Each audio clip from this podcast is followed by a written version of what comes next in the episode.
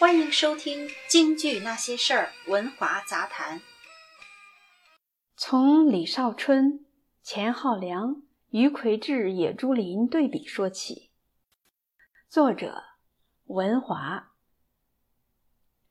大雪飘，扑人面；朔风阵阵，透骨寒。一段低沉慢顿的前奏，肩架长枪，身穿军族戎装的林冲。于荒村野外风雪中缓缓走来，随之沉吟缓起，音色孤绝，使观众心头惨然，恍有设身处地之感。彤云低锁山河暗，疏林冷落尽凋残。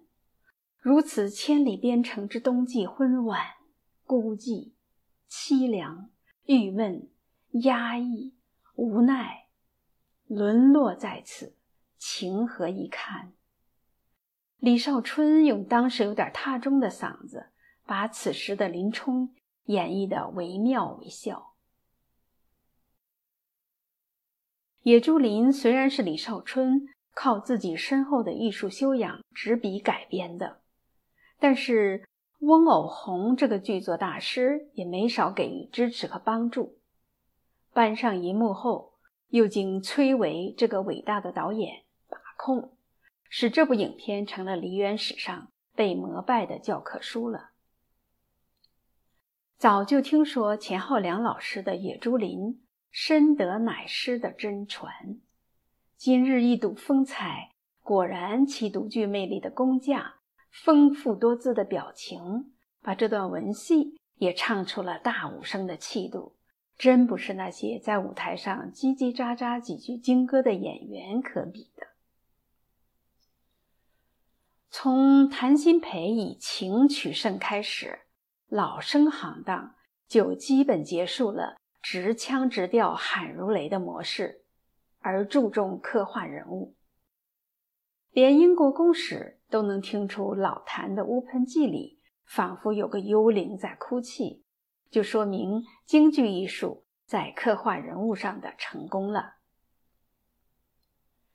自二十世纪二十年代始，产生了前后四个大学生史，虽然各有各的味儿，各有各的表现形式，被同行所接受，被观众所认可，皆是把人物演活了。演员都演赵云，演武松，为什么杨小楼？大家都公认是活赵云、活天霸，盖叫天演的是活武松呢。《野猪林》这部戏问世以来，都在模仿演出，老一代艺术家能整出戏的演出。八四年，宋玉庆复排此戏，恢复演出了《东岳庙舞剑》一段。当时宋挥舞的可是沉甸甸，真的长穗宝剑啊！这可是京剧史上空前绝后的一段传奇。可是现如今的演员，大多只会不伦不类地模仿《大雪飘》《长亭别妻》和《四月晴和微风暖》这三段折子戏了。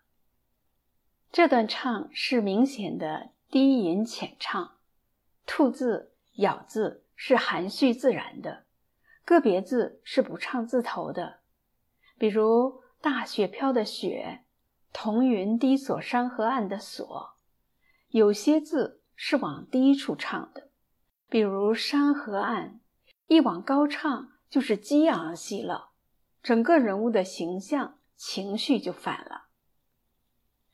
再说说腔，李少春文宗余，武宗杨，余的特点是无惧不守。